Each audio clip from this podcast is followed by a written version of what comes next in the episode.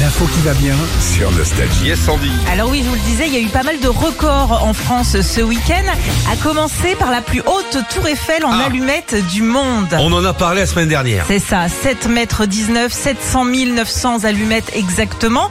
Alors le truc c'est que voilà, elle avait failli ne jamais être validée cette euh, tour Eiffel euh, parce que son créateur Richard Pio avait pas mis le petit bout rouge euh, sur l'allumette donc c'était pas validé. Ils étaient durs, hein. Ils étaient durs et ils s'en sont rendus compte. Ils se sont dit, bah non, on a été trop durs. euh, voilà, on va bien valider ce record. Ils se sont surtout dit, avec une vanne comme ça, il n'y a plus personne qui le fera. C'est un peu à... Évidemment. bah, J'allais le faire, bah allez vous faire foutre le Guinness. Alors là, les gars, c'est bon. Bon, ce week-end aussi, du côté de Caen, il y a Cyprien, Victor et Wandry euh, Gre- euh, Gosset, trois frères de l'Aubrac, qui ont réalisé le plus long filet d'aligot au monde. 6 Oh. mètres 30 de haut.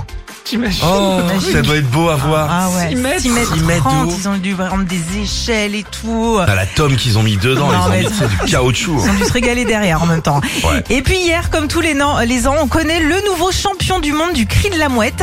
Alors il s'appelle Steven Seagal, c'est pas l'acteur. Seagull Euh, comme une mouette. Ouais, ah oui, voilà. Il a gagné à Dunkerque avec ce cri.